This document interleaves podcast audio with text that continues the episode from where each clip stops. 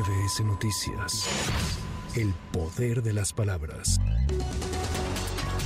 El presidente municipal de Tula de Allende, Manuel H., fue detenido la noche de este lunes, investigado por uso ilícito de atribuciones y facultades agravado. Se le acusa de desvío de recursos por un monto de 60 millones 940 mil pesos que debieron destinarse a los damnificados por la inundación de Tula de septiembre de 2021.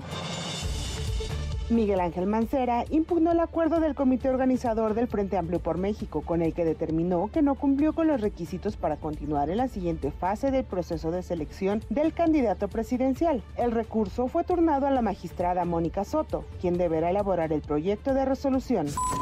Al ofrecer la quinta conferencia vespertina sobre los libros de texto gratuitos, la titular de la Secretaría de Educación Pública, Leticia Ramírez, reconoció que de las casi 96 mil primarias que existen en el país, alrededor del 50% son escuelas multigrado, es decir, que tienen un solo maestro para los seis grados. La funcionaria justificó que a esa realidad es a la que se adecua el nuevo modelo educativo impulsado en este gobierno. Escuelas multigrado tenemos 48.230 Estamos hablando de que representan casi el 50%.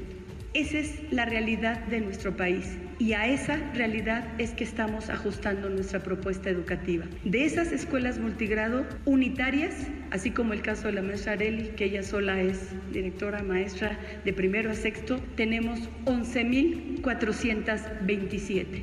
En eso estamos pensando, en la diversidad en la pluriculturalidad de este hermoso país. Por su parte, Gerardo Fernández Noroña calificó de infame las acciones que llevan a cabo padres de familia y autoridades para que no se distribuyan los libros de texto gratuitos. Durante una reunión con integrantes del Colegio de Ingenieros Civiles de Baja California Sur, el diputado con licencia afirmó que el Poder Judicial está tomando decisiones políticas disfrazadas de jurídicas. El Poder Judicial se ha materializado en estar tomando decisiones políticas disfrazadas de decisiones jurídicas y entonces es el reducto del conservadurismo. Entonces, si uno se descuida poquito y se mete en aguas eh, pantanosas, pues se mete uno en dificultades.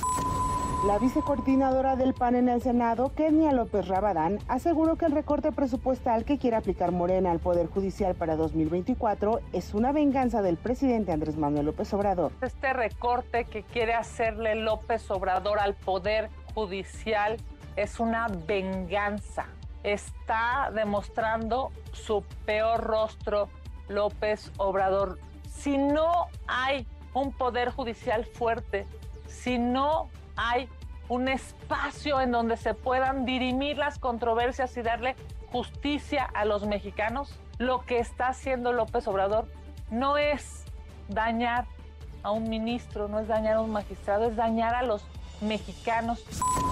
Y en cuanto a recortes, la presidenta del INE, Guadalupe Tadei, afirmó que ya prendió las veladoras para evitar que la Cámara de Diputados apruebe un nuevo recorte al presupuesto de la institución para el 2024. La Comisión Temporal de Presupuesto dio el visto bueno al anteproyecto de presupuesto en el que el INE perfila solicitar recursos por un monto de 37.7 mil millones de pesos para el próximo año.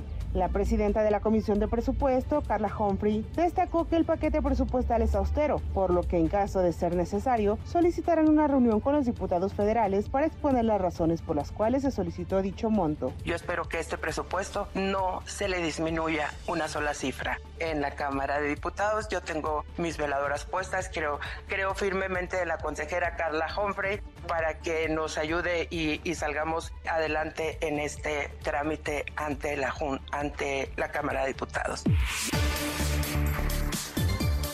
Sandra Cuevas se destapó como aspirante a la candidatura para la jefatura de gobierno de la Ciudad de México. Fue durante un mitin la tarde de este lunes que la alcaldesa de Cuauhtémoc dijo que su deber es con la gente y no con los partidos y que quiere ser la próxima jefa de gobierno. Para MBS Noticias, Anaí Cristóbal. MBS Noticias. El poder de las palabras.